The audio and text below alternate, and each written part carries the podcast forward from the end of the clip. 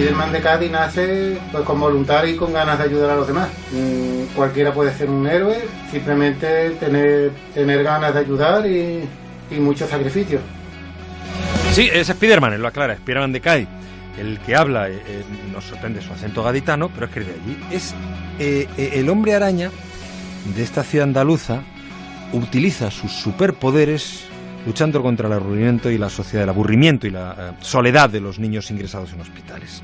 Este Spiderman no se llama Peter Parker, en realidad se llama Manolo, es camarero y dice que no le gustan las navidades pero que le gusta ayudar, echar una mano, ser un superhéroe y acudir a la llamada de los que le necesitan.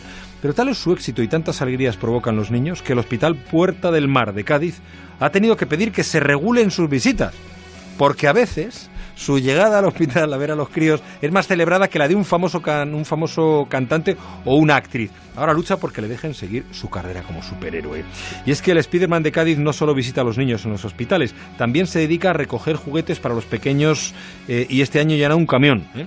No contento con esto, este superhéroe de verdad también colabora con bancos de alimentos y, como dice él, solo a cambio de una sonrisa. Qué grande, Manolo. Un superhéroe que oculta su identidad porque decir que Manolo y camarero, fíjese usted los que habrá, porque en eso consiste ser un superhéroe, en ayudar a los demás sin que sepan quién eres.